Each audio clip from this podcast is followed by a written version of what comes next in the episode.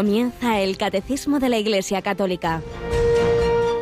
Un programa dirigido por el Padre Luis Fernando de Prada.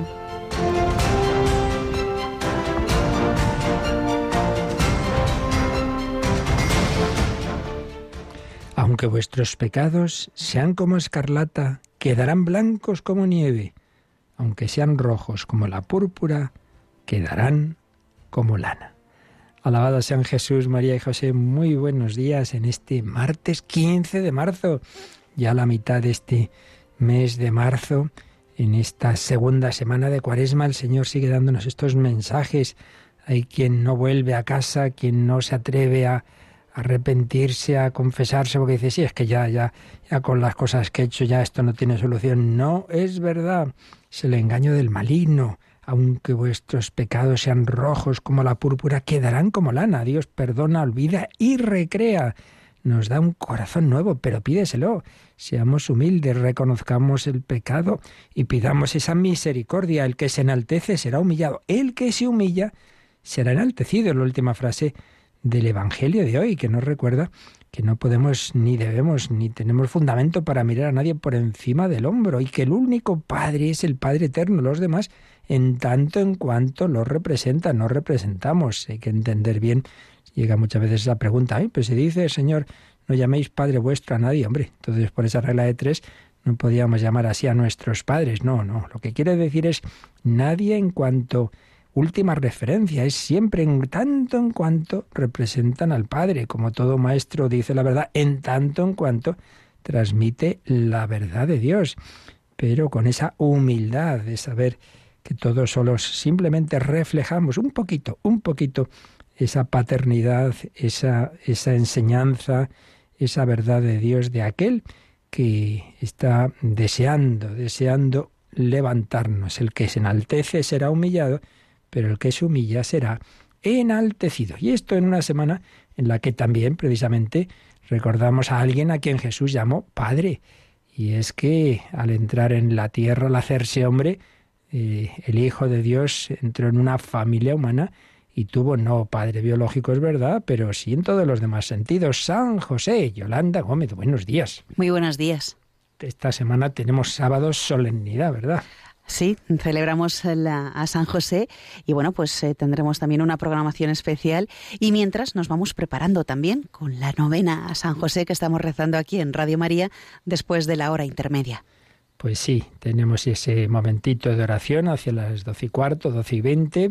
Ayer tuvimos también, hemos recuperado esas reflexiones que, un servidor hizo sobre el documento del, Papa, la Patris Corde. Ayer a las tres tuvimos una, a las tres de la tarde. En una madrugada tendremos la segunda y el sábado que viene a las ocho de la mañana la tercera de esa serie. San José, lo celebramos este sábado, estamos encomendándonos a Él, nuestro Padre y Señor. Pero estamos en este tiempo de Cuaresma y el viernes tendremos también nuestro Via Crucis. Ya en este viernes será la hora más, más habitual, ¿verdad? Eso es, a las seis de la tarde, las cinco en Canarias, y lo vamos a rezar junto a nuestros voluntarios de Santander. Es que en otros viernes pasados teníamos eh, la novena de la, gracia. Eso es, y por eso lo, el Via Crucis lo hicimos y algún día más ocurrirá a las 3 de la tarde. Pues así, mirando a Jesús en su pasión y con la ayuda de San José, vamos caminando en esta cuaresma pidiendo la conversión, esa conversión que seguimos analizando cómo se fue produciendo en ese corazón de San Ignacio de Loyola. El sábado pasado unas solemnes celebraciones en Roma, en el castillo de Javier, por el 400 aniversario de la canonización tanto de San Ignacio como de San Francisco Javier. De Santa Teresa ha comenzado un año jubilar en Ávila por ese aniversario también de la canonización de la Santa Abulense. Una maravilla lo que es la Iglesia, esos cuatro santos españoles, también San Isidro de otros siglos anteriores, claro, y también San Felipe Neri, todos esos cinco, en una celebración cuyo aniversario, como digo, se celebró el sábado pasado. Bueno, pues todos llamados a la santidad, Dios a todos quiere rehacer nuestra vida.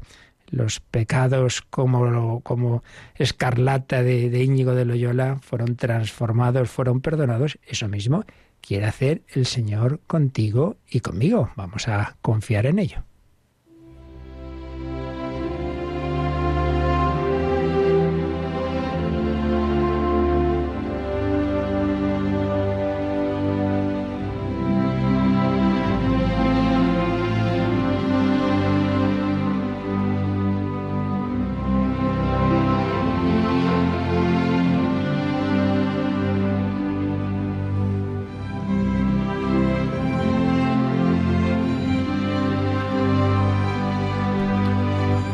San Ignacio de Loyola. Vamos a leer el siguiente párrafo de lo que llamamos su autobiografía, donde nos habíamos quedado cuando ya va triunfando la gracia de Dios en su corazón y cuando ya tiene esos planes de seguimiento de Cristo y nos cuenta lo siguiente.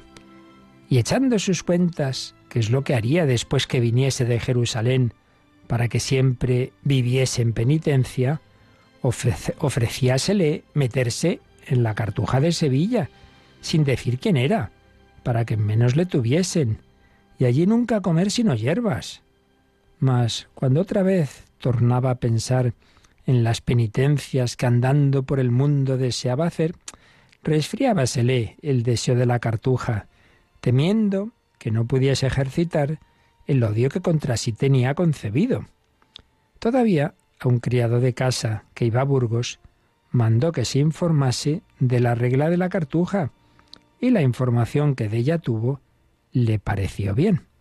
Mas por la razón arriba dicha y porque todo estaba embebido en la ida que pensaba presto hacer, y aquello no se había de tratar sino después de la vuelta, no miraba tanto en ello. Antes, hallándose ya con algunas fuerzas, le pareció que era tiempo de partirse, y dijo a su hermano, Señor, el duque de Nájera, como sabéis, ya sabe que estoy bueno. Será bueno que vaya a Navarrete. Estaba entonces allí el duque. El hermano le llevó a una cámara y después a otra, y con muchas admiraciones le empieza a rogar que no se eche a perder, y que mire cuánta esperanza tiene de él la gente, y cuánto puede valer, otras palabras semejantes, todas a intento de apartarle del buen deseo que tenía. Mas la respuesta fue de manera que sin apartarse de la verdad, porque de ello tenía ya grande escrúpulo, se descabulló del hermano.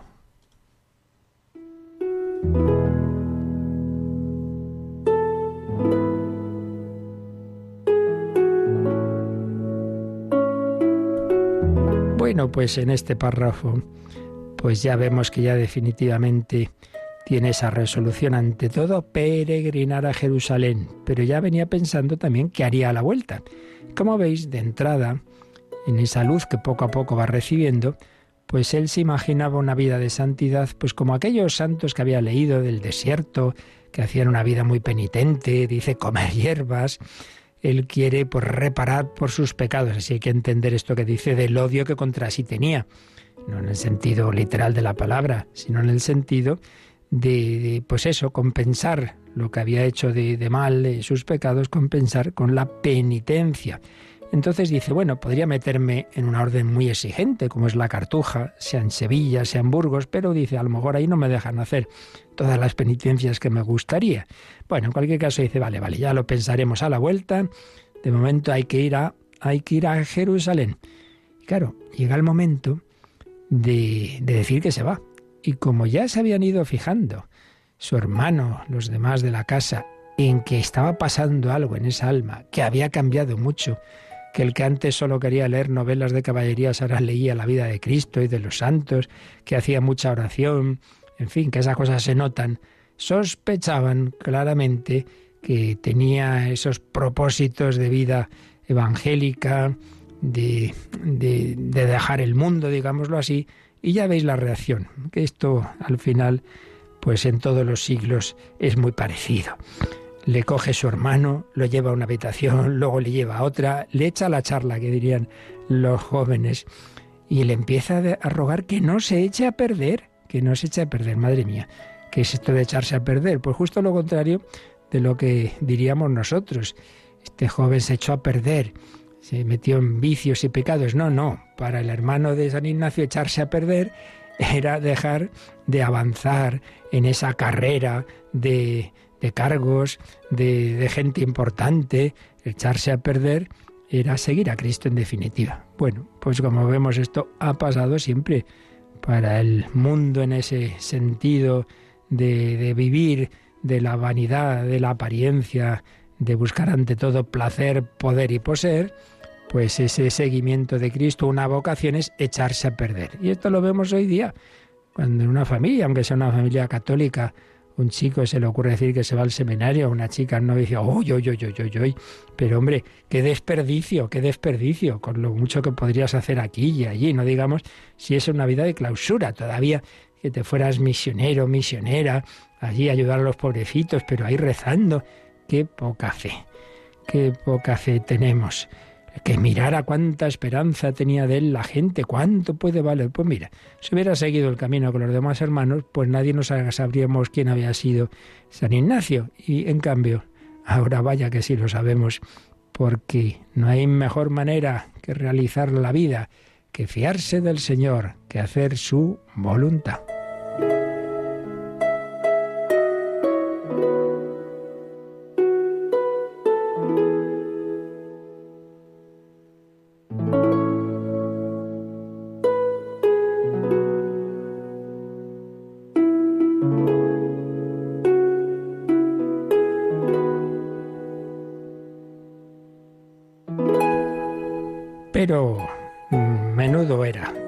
Pudo el otro echarle charlas que sin mentir le dijo algo que era verdad. Y es que tenía que ir a ver al duque de Nájera, le debían un dinero y todo eso era verdad. Un dinero con el que no quería precisamente buscar sus intereses, sino reparar unas deudas que tenía pendientes y ya veremos alguna obra más que hizo. El caso es que, aunque sospechaban de que quería hacer una gran mutación, San Ignacio sale de la casa descabullendo, dice, sí, la respuesta fue de manera que sin apartarse de la verdad se descabulló de su hermano. Como dice Tellechea, Íñigo no iba a lo que iba, sino iba a lo que no iba. Realmente lo del duque Nájera era verdad, pero lo que quería era otra cosa. Y comenta el padre Tellechea, Íñigo dispuso el viaje como si fuese a acomodarse en casa del duque protector.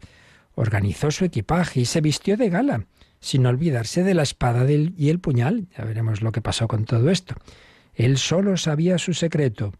Un buen observador hubiera notado en su mirada algo especial, porque quien se despide para plazo no definido eventualmente para siempre, acaricia las cosas y los rostros con sus ojos. Cruzó otra vez el dintel de Loyola como quien traspasa la frontera de la libertad. Dice otra vez, porque no olvidemos que de adolescente se había ido a Arevalo, donde pasó esos 15 años eh, con el contador mayor del rey Fernando el Católico, pero ahora es otra partida muy distinta. Entonces era para ser educado en los ambientes cortesanos, ahora para seguir a Cristo.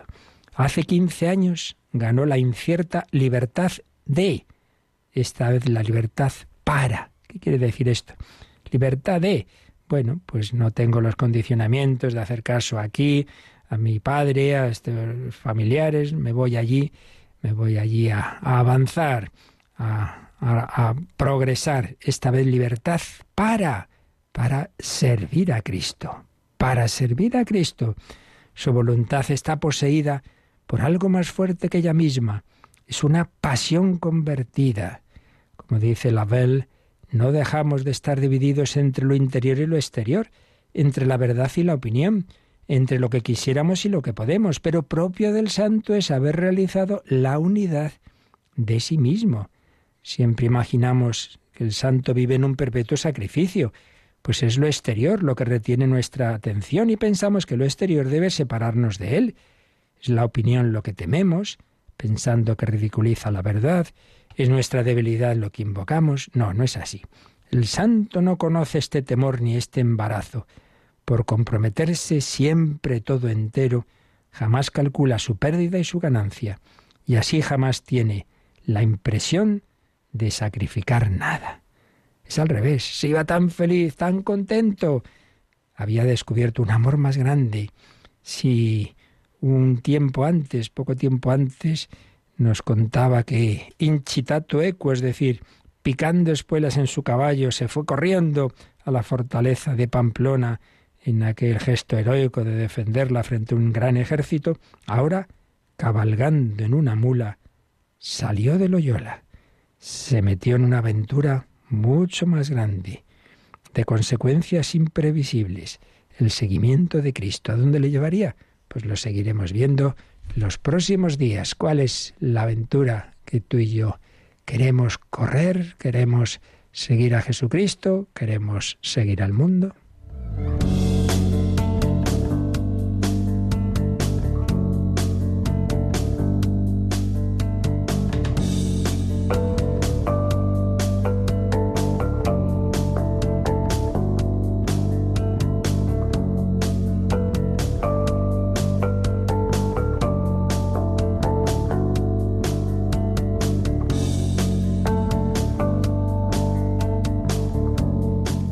Cuando uno se convierte de mayor y no está bautizado y quiere seguir a Cristo, pues se bautiza. Y si ya está bautizado pero no ha vivido bien el bautismo, intenta renovarlo, intenta vivirlo más a fondo, intenta hacer una experiencia de conversión, unos ejercicios, un retiro de un tipo de otro, vivir bien esa renovación de las promesas bautismales en la vigilia de Pascua, en otros momentos. Bueno, pues estamos ya entrando dentro de la segunda sección de la segunda parte del Catecismo de la Iglesia Católica, los siete sacramentos de la Iglesia. Vimos una introducción general sobre esos siete sacramentos, las clasificaciones que hay, cómo se ordenan.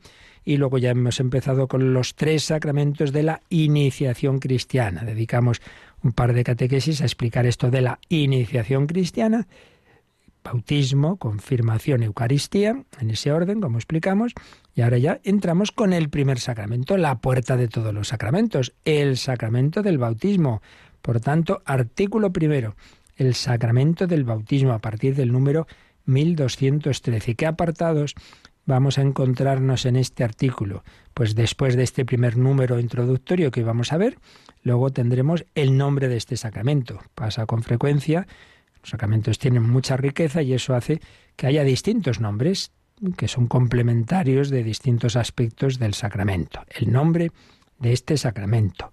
Bautismo, baño de regeneración, de renovación, renacimiento, iluminación, lo veremos. Segundo, el bautismo en la economía de la salvación. Recordad que en términos teológicos, economía es ese plan de Dios, esos pasos en los que el Señor ha ido diseñando la salvación que tiene su punto culminante en la encarnación y misterio pascual de Cristo, pero todo eso ha sido prefigurado en la antigua alianza. Por eso veremos las prefiguraciones del bautismo en la antigua alianza. Luego veremos el bautismo de Jesús en el Jordán y ya el bautismo en la iglesia, el bautismo que Cristo ha establecido en la iglesia. En tercer lugar, pasaremos a hablar de la celebración, esa realidad teológica, cómo se celebra litúrgicamente. La celebración del sacramento del bautismo, la explicación de los distintos ritos del mismo. Cuarto punto será quién puede recibir el bautismo. Y hablaremos del bautismo de adultos y la gran cuestión que siempre sale del bautismo de los niños y la relación entre la fe y el bautismo. Si el cuarto punto es quién puede recibir el bautismo, el quinto es quién puede bautizar. Pues también lo veremos brevemente. Y luego, un tema delicado, la necesidad del bautismo. Para salvarnos hay que bautizarse. ¿Qué pasa con los que sin culpa no han recibido el bautismo? Todo esto lo veremos, así que tener un poquito de paciencia, ya llegaremos. Séptimo, la gracia del bautismo. Pues ya entrar más a fondo en los efectos interiores de ese bautismo que perdona los pecados, que nos da una vida nueva que nos incorpora a la Iglesia, al cuerpo de Cristo, que establece un vínculo sacramental con todos los cristianos que han recibido un bautismo válido, que nos marca con un sello espiritual indeleble que llamamos carácter. Bueno, pues son bastantes números, es un claro, un sacramento muy rico, muy importante este del bautismo. Bueno, pues vamos poco a poco. Empecemos con este número introductorio, una visión de conjunto de lo que vamos a ver, Yolanda, el número 1213. El santo bautismo es el fundamento de toda la vida cristiana, el pórtico de la vida en el Espíritu y la puerta que abre el acceso a los otros sacramentos. Por el bautismo somos liberados del pecado y regenerados como hijos de Dios. Llegamos a ser miembros de Cristo y somos incorporados a la Iglesia y hechos partícipes de su misión. El bautismo es el sacramento de la regeneración por el agua con la palabra. Bueno, pues aquí se nos da en este primer número una especie de definición descriptiva del sacramento, diciéndonos que es el fundamento de toda la vida cristiana. Ahí empieza, entras en la vida de la Iglesia, en la vida de la gracia, a través de esta puerta. Por eso también dice en latín vite spiritualis llano, es decir, puerta de la vida espiritual, pórtico de la vida en el Espíritu y puerta que abre el acceso a los otros sacramentos. No se puede recibir ningún sacramento válidamente sin haber recibido este primero. También se nos dice que por el bautismo somos liberados del pecado, el pecado original que todos tenemos, y si uno es bautizado ya con una edad, pues todos los demás pecados que se hayan cometido. Si uno es bautizado adulto no se confiesa, sino que el bautismo le perdona los pecados pero también nos regenera, nos da una nueva vida como hijos de Dios. Ay, entonces no somos hijos antes. En el sentido estricto de la palabra, no, somos criaturas, ya lo veremos. Regenerados como hijos de Dios. Llegamos a ser miembros de Cristo, no lo olvidemos. Cuerpo místico de Cristo, Él es la cabeza. ¿Cómo nos hacemos parte de ese cuerpo de Cristo? Por el bautismo. Nos incorpora a la Iglesia y además nos hace partícipes de su misión. Es verdad este aspecto de la misión se complementa con la, diríamos, segunda parte del bautismo, que es la confirmación. Son dos sacramentos muy unidos. Ahí es donde más, de una manera más clara, se nos da esa misión de testigos apóstoles de Cristo, pero ya también desde el bautismo. En definitiva, hay bastantes citas de concilios, del código, de rituales, y, por ejemplo, se termina con una cita del Catecismo romano, el catecismo que se escribió después del Concilio de Trento, que dice que el bautismo es el sacramento del nuevo nacimiento por el agua y la palabra. El nuevo nacimiento por el agua y la palabra. Bueno, pues una visión de conjunto. Y en este sentido vamos a a, leer, a resumir un poco. Hace años, ya lo hemos usado en algunas otras ocasiones, padre Pablo Cervera, redactor jefe de esa revista litúrgica tan buena, magnífica, pues pidió a un grupo de obispos que cada uno comentara alguna parte del credo o de los sacramentos. Y precisamente esta obrita que se llama La belleza de la fe, pues claro, hay un capítulo sobre el sacramento que escribió eh, Monseñor Bernardo Álvarez, obispo de Tenerife. Vamos a resumir ese capitulito de que se titula El camino de la fe comienza con el bautismo. Nos va a venir bien pues también como esa visión de conjunto de este sacramento.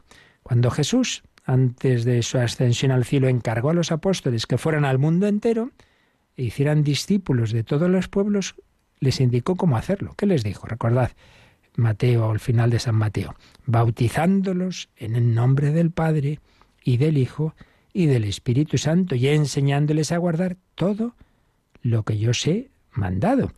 Y se preguntaba el Papa Benedicto XVI, ¿por qué no es suficiente para ser discípulo conocer la doctrina de Jesús, conocer los valores cristianos? ¿Por qué es necesario estar bautizados? Esto es muy importante. Muchas veces, por desgracia, reducimos el cristianismo a una doctrina. Entonces diría uno, bueno, pues ya está. Eh, Jesús envía a los apóstoles a enseñarnos la doctrina, pues tú aprendes la doctrina y ya está. Pues no, no. La doctrina es, es parte. Pero esto es una vida. Y esa vida se comunica no simplemente por palabras, sino por los sacramentos. Por eso Jesús no dice simplemente enseñándoles, sino bautizándolos, bautizándolos. El bautismo tiene pues que ver con la esencia misma del ser cristiano. No es un mero rito simbólico externo para apuntarnos en la iglesia. ¿Dónde hay que apuntarse? Aquí, allá está. No es eso. No es una presentación en sociedad, no. Realmente, a través de ese gesto, de ese rito externo, es un sacramento y por tanto hay algo que vemos, pero lo importante no lo vemos. A través de ese rito externo pasan cosas importantes en el alma de ese que es bautizado, no como fruto de sus actos, sino por el poder de la acción gratuita de Dios, que llama a esa persona a la comunión consigo mismo y le hace partícipe de su vida divina. Esto siempre es fundamental que recordemos en toda la vida cristiana de quién es la iniciativa.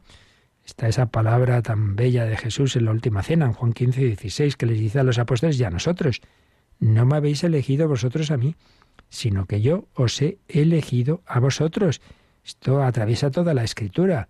Por ejemplo, al principio de la carta de San Pablo a los Efesios, es Dios quien nos ha elegido en Cristo para ser sus hijos. Es Él el que nos sale al encuentro, es Él el que llamó a los apóstoles. No fueron los apóstoles que dijeron, queremos ser discípulos tuyos. No, no, fue Jesús, tú sígueme. El Señor nos ofrece no solo ser discípulos de una doctrina, sino compartir su vida. Maestro, donde moras, venid y lo veréis.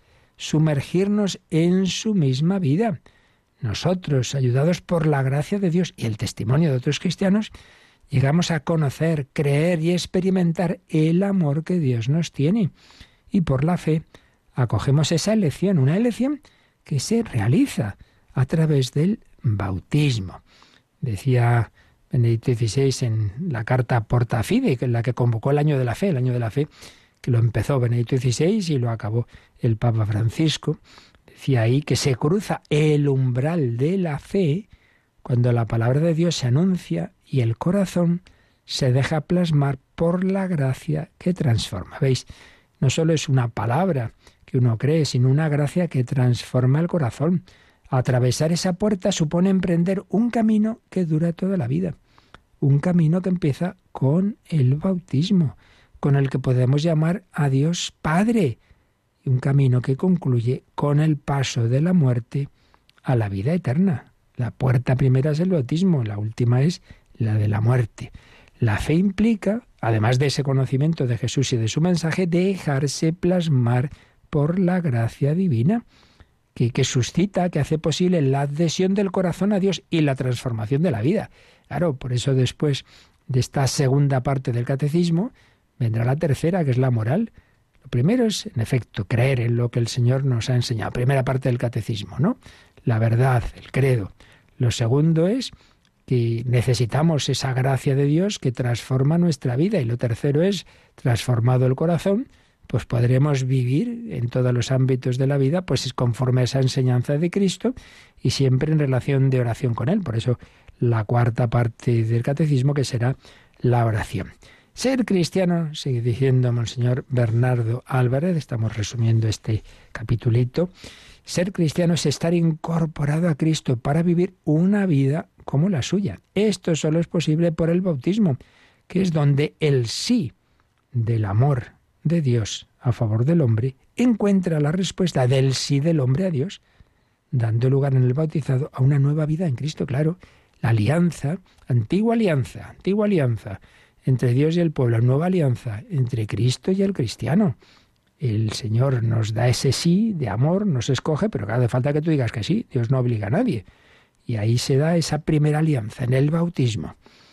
Claro que sí. Y recuerda don Bernardo famosísimo párrafo, primer párrafo de, la primera encíclica de Benedicto XVI, no se comienza a ser cristiano por una decisión ética o una gran idea, sino por el encuentro con un acontecimiento, con una persona, que da un nuevo horizonte a la vida y con ello una orientación decisiva. En efecto, es un encuentro, es una interpenetración del ser de Dios y de nuestro ser. Mirad qué amor nos ha tenido el Padre para llamarnos hijos de Dios, pues lo somos, dice la primera carta de San Juan 1 Juan 3.1. El bautismo nos introduce en la vida de Dios, nos eleva a la dignidad de ser hijos y a la vez, y a la vez, sana. Tiene un efecto terapéutico o sanador. Sí, porque todos estamos heridos por el pecado, todos somos concebidos, salvo la Virgen María, con el pecado original como decía Pablo VI en el credo del pueblo de Dios, como ya vimos hace ya bastante tiempo, eh, el pecado original se transmite juntamente con la naturaleza humana y se halla como propio en cada uno. Y por eso necesitamos ser purificados de esa separación de Dios. Confieso que hay un solo bautismo para el perdón de los pecados. También vimos este artículo del credo. Y así lo decía el Papa Pablo VI en ese credo del pueblo de Dios, San Pablo VI. Confesamos, creyendo un solo bautismo, instituido por nuestro Señor Jesucristo, para el perdón de los pecados. Que el bautismo hay que conferirlo también a los niños, que todavía no han podido conocer por sí mismos ningún pecado, de modo que, privados de la gracia sobrenatural en el nacimiento, nazcan de nuevo del agua y del Espíritu Santo a la vida divina en Cristo Jesús. Pues sí, el bautismo nos libra del pecado original en esa situación en la que todos somos concebidos y nos libra a la vez que realiza un nuevo nacimiento a la vida divina. Asimismo, quienes son bautizados ya después, después del uso de razón, pues además del perdón por el pecado original, reciben el perdón de sus pecados personales. Claro, por eso antes de recibir el bautismo, en este caso, se les pide que renuncien públicamente al mal y al pecado, a las seducciones y obras del demonio. Que si ya estamos bautizados, eso lo haremos en la vigilia pascual, pues para renovar esas promesas bautismales. ¿Crees en Dios Padre? Sí, creo. ¿Renuncias a Satanás? Sí, renuncio. A partir de ahí, el bautizado comprende y ama a Dios como Padre y desea de todo corazón vivir en comunión con Él, guardando sus mandamientos. Bueno, vamos a darle gracias al Señor porque hemos recibido esa vida divina. Y si alguno que me escucha no la ha recibido, que le pida al Señor esa gracia de acercarse a Él y de recibir ese regalazo, esa vida divina que a la vez que nos eleva, nos sana, sana las heridas del pecado y nos eleva a vivir como hijos de Dios.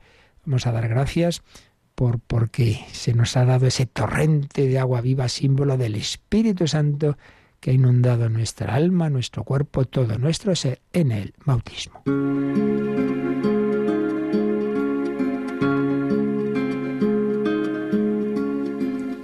Fuente de la vida eterna, de ti quiero yo beber, muestra el corazón abierto. Déjame saciar mi sed, fuego de misericordia, que consumes mi pecado, enciéndeme con tus llamas, escóndeme en tu costado, de Jesucristo, fuente eterna del amor, quiero estar siempre contigo a mi corazón, corazón de Jesucristo, fuente eterna del amor.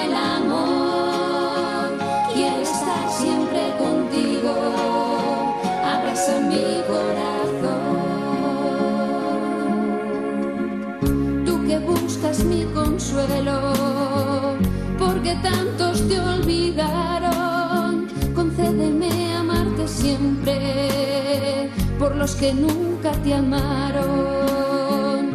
Tu corazón es la puerta del amor que nunca acaba. Que yo sepa entrar por ella y perderme en tus entrañas. Corazón de Jesucristo,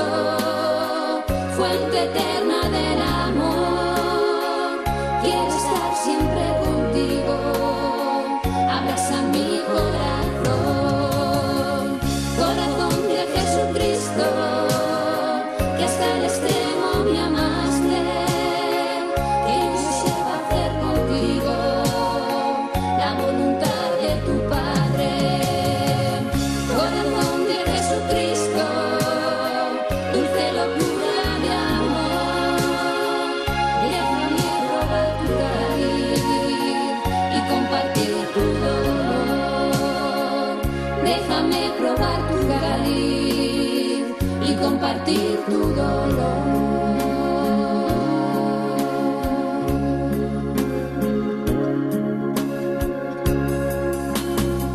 Están escuchando el Catecismo de la Iglesia Católica con el Padre Luis Fernando de Prada.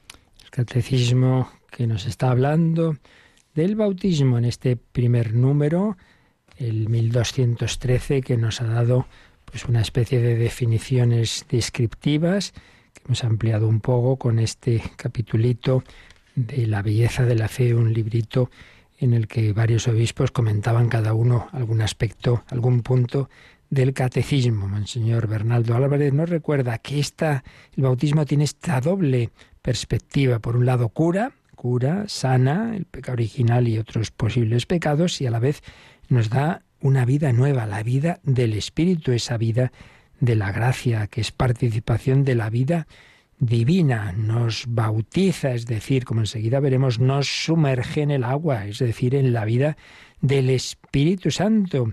Quien recibe el bautismo es sumergido en la muerte de Cristo, resucita con él, es una nueva criatura. Por eso veremos esos nombres, baño de regeneración, renovación e iluminación. El bautizado se convierte en hijo de la luz. Como dice la bendición del agua en el ritual del bautismo, Dios dispuso que una misma agua pusiera fin al pecado y diera origen a la santidad.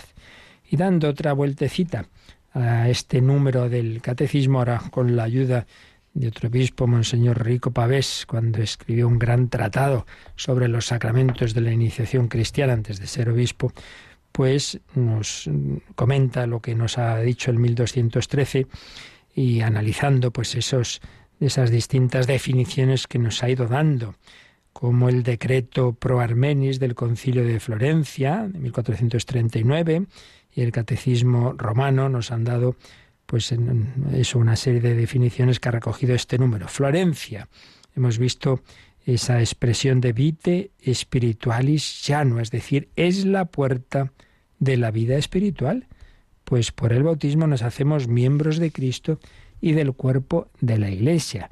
Y el Catecismo romano ha definido el bautismo como sacramento de la regeneración por el agua y la palabra. Pero también se cita el ritual del bautismo. En el ritual del bautismo se destacan estos mm, aspectos. Por un lado, lo que hemos dicho es puerta de la vida y del reino. Pero se añade es, es el primer sacramento de la nueva ley, que fue propuesto por Cristo para darnos la vida eterna y que fue confiado a la Iglesia juntamente con el Evangelio. Por eso es definido como sacramento de la fe, con el que los hombres iluminados por la gracia del Evangelio responden al Evangelio de Cristo.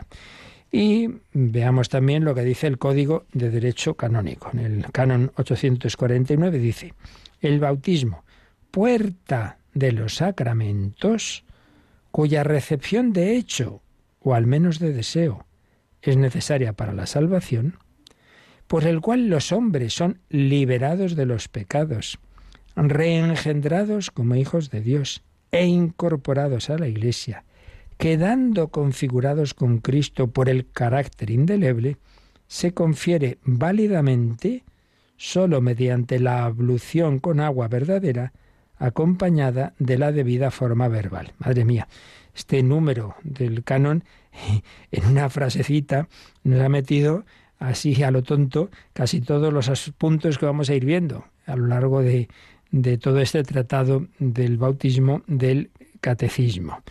Es puerta de los sacramentos, es necesaria su recepción de hecho, o al menos de deseo, para la salvación, nos libera de los pecados, nos reengendra como hijos de Dios, nos incorpora a la Iglesia, nos configura con Cristo, nos marca con un carácter indeleble y para ser administrado válidamente es necesario agua y unas palabras, unas palabras, agua verdadera y unas palabras. Yo te bautizo en el nombre del Padre y del Hijo y del Espíritu Santo. Bueno, pues esto es lo esencial de este primer número que a su vez pues nos da lo esencial de lo que vamos a ir viendo a lo largo de este capitulito sobre el bautismo. Pero vamos a pasar ya, Yolanda, al siguiente apartado. El siguiente apartado es el nombre, o podríamos mejor decir los nombres de este sacramento. Este apartado tiene tres números, 1214, 15 y 16, porque en cada uno de estos números nos va a hablar de algún nombre, porque podríamos decir más, ¿eh? pero básicamente estos tres. Primero, 1214, ¿qué nos dice? Este sacramento recibe el nombre de bautismo en razón del carácter del rito central mediante el que se celebra. Bautizar significa sumergir, introducir dentro del agua, la inmersión en el agua simboliza el acto de sepultar al catecúmeno en la muerte de Cristo, de donde sale por la resurrección con él como nueva criatura. Bueno, pues primer nombre, bautismo. Segundo veremos baño de regeneración y renovación. Y tercero veremos iluminación. Primer nombre, pues el más conocido, claro, bautismo. Bautismo. ¿De dónde viene bautismo? Pues de un verbo, un verbo griego, baptisein, que significa baptisein. Bueno, pues significa sumergir. Yo te bautizo en el nombre del Padre y del Hijo y del Espíritu Santo, es como yo te sumerjo ahí, te meto en la Trinidad, te sumerjo en las aguas de Dios, Padre, Hijo y Espíritu Santo, te introduzco en esa fuente de agua viva, no para ahogarte, sino al revés, para llenarte del amor de Dios. Hala, yo te bautizo ahí, yo te meto en esa piscina, te sumerjo ahí, te sumerjo en la Santísima Trinidad, te sumerjo en Cristo, en su muerte y resurrección. Y no olvidemos que la primera históricamente forma del bautismo, y todavía se puede seguir haciendo, claro, fue la inmersión, sobre todo con los adultos, claro. Entonces se mete el adulto un momentito en el agua y sale, como en la piscina, ¿no? Te metes, buceas y sales. Bueno, ¿y qué significa esto? La inmersión, el meterse en el agua, simboliza la muerte de Cristo. Cristo fue sepultado, ¿no? Entonces yo como que me sepulto bajo el agua, es un momento, significa la unión del catecúmeno con la muerte de Cristo, pero enseguida sales del agua, que significa salir la resurrección, claro. Entonces es esa inmersión no solo es en ser sumergidos en la Trinidad, sino en la muerte y resurrección de Cristo. Esto es un tema muy de San Pablo y por eso el Catecismo nos pone aquí varias de las citas de San Pablo en que habla de eso sepultados con Cristo, muertos con Cristo, con resucitados con Cristo, Romanos 6, Colosenses 2, Segunda Corintios, Carta a los Gálatas, por todos lados. San Pablo nos dice que el cristiano es sepultado con Cristo para resucitar con él. Y el catecismo nos pone un número marginal, el 628, porque claro, como siempre, de esto ya hablamos en su momento en la parte del credo, que presupone siempre esta parte de la liturgia. Cuando estuvimos viendo ese artículo cuarto del, del, credo que nos habla de, de, los misterios de la vida de Cristo y decimos cómo Jesús pues descendió, o sea, cómo Jesús se encarnó, murió, crucificado, fue sepultado. Entonces, sepultados con Cristo. Nos dice el Catecismo que repasemos por lo menos el número 628. Pues venga, vamos a releerlo, Yoli. El bautismo, cuyo signo original y pleno es la inmersión, significa eficazmente la bajada del cristiano al sepulcro, muriendo al pecado con Cristo para una nueva vida. Fuimos, pues, con Él sepultados por el bautismo en la muerte, a fin de que, al igual que Cristo fue resucitado de entre los muertos por medio de la gloria del Padre, así también nosotros vivamos una vida nueva. Pues es una cita de, de San Pablo, Romanos 6, 4 y con palabras parecidas, pues ya digo que lo dice en muchos sitios, en Colosenses, en Efesios. Sí, fuimos sepultados con Cristo, porque por el bautismo muere en nosotros lo malo. Muere el pecado, desaparece el pecado, la separación de Dios del pecado original, y si uno es bautizado de adulto, los demás pecados. Entonces es esa bajada al sepulcro muriendo al pecado. Pero es todo simultáneo. A la vez que mueres al pecado, recibes la vida de Dios. Es que es incompatible. O estás con Dios o estás separado de Dios. Aquí no hay, no hay intermedio, no, no cabe el empate. Aquí o vence Cristo o vence el, maligno. Esto es así. Por eso es tan tremendo, ¿no? Vivir en pecado, porque es, es, no es una cosa neutra. Es, lo sepas, seas consciente más o menos de ello o no, da igual, es que es así, es que estás bajo el espíritu del maligno. Por eso es una insensatez que uno diga, bueno, ya me confesaré, ya me arrepentiré, pero por Dios, que, pero te das cuenta en, dónde estás, en, en, qué, en qué lado te has quedado.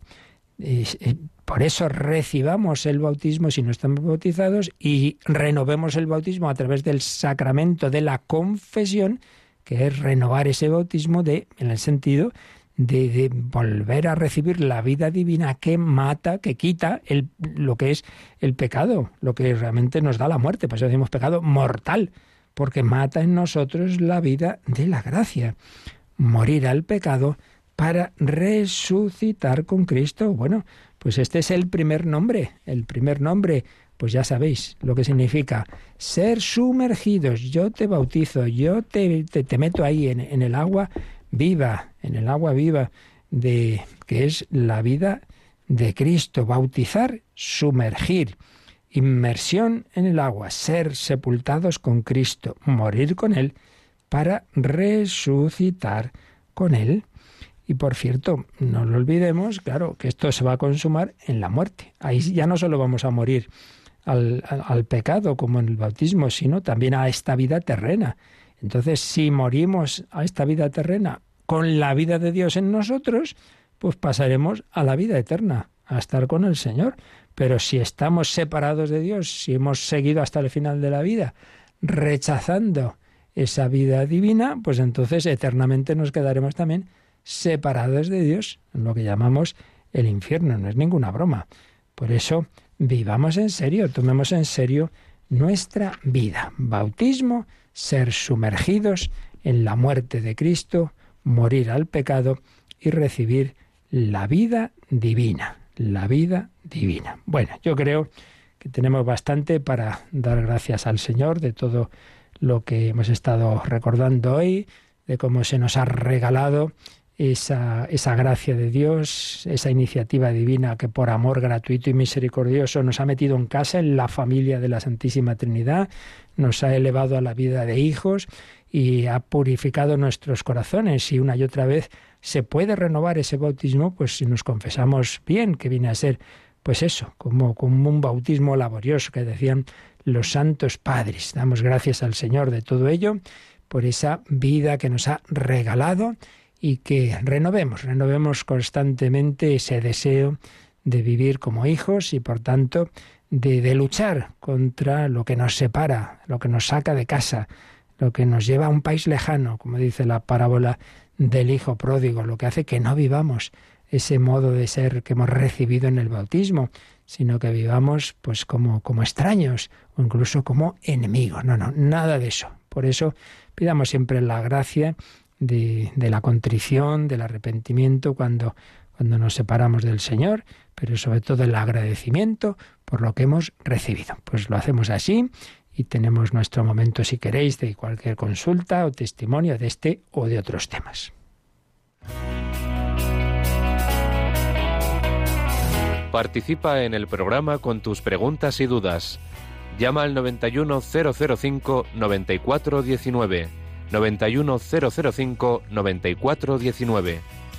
Puedes escribir un mail a catecismo arroba radiomaria.es o escribirnos un mensaje al teléfono de WhatsApp 668 594 383 668 594 383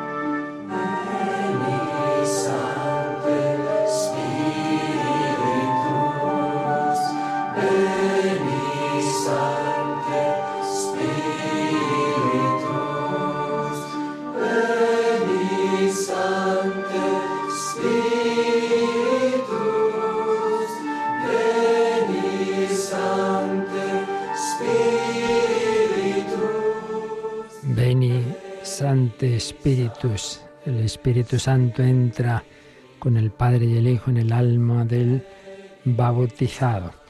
Como ya indicaba cuando señalé los puntos que vamos a ver en el bautismo, es un tema que siempre sale, pues ya ha salido.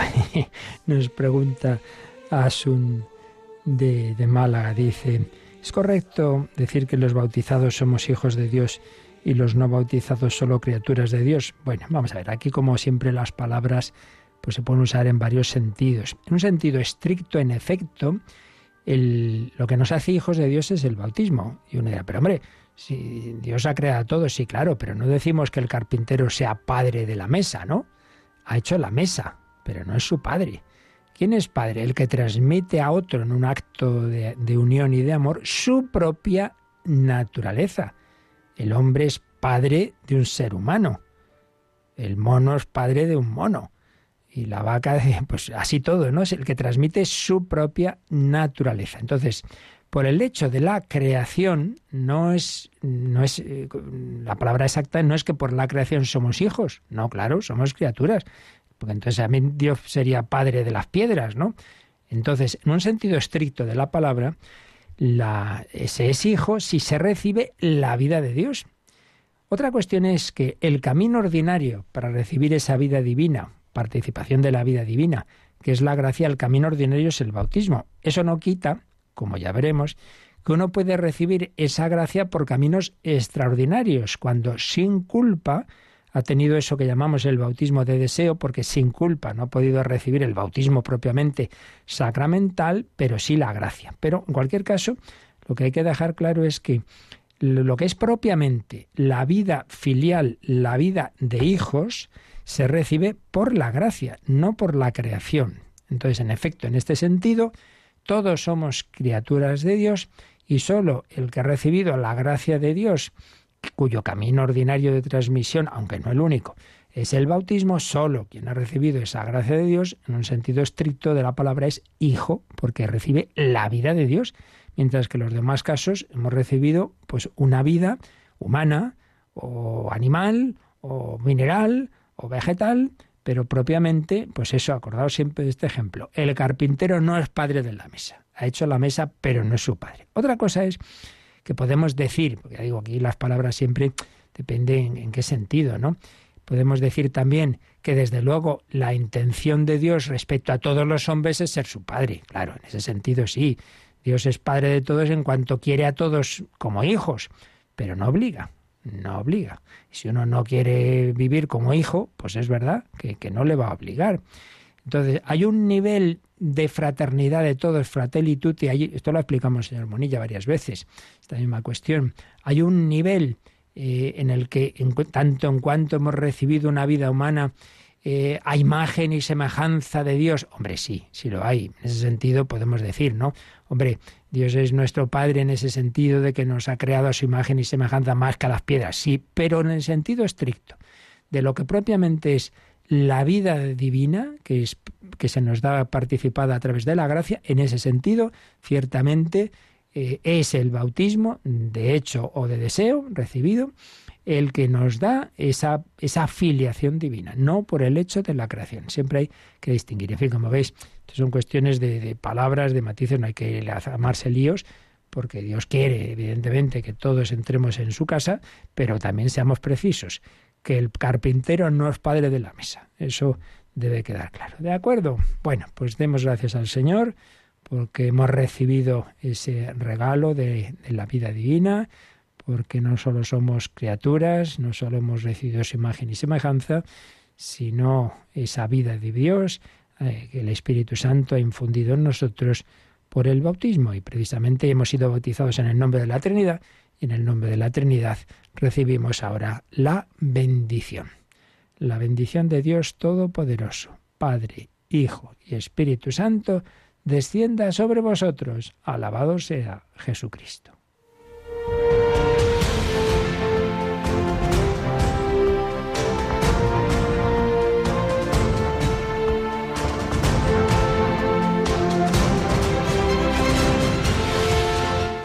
Han escuchado en Radio María el Catecismo de la Iglesia Católica Un programa dirigido por el padre Luis Fernando de Prada.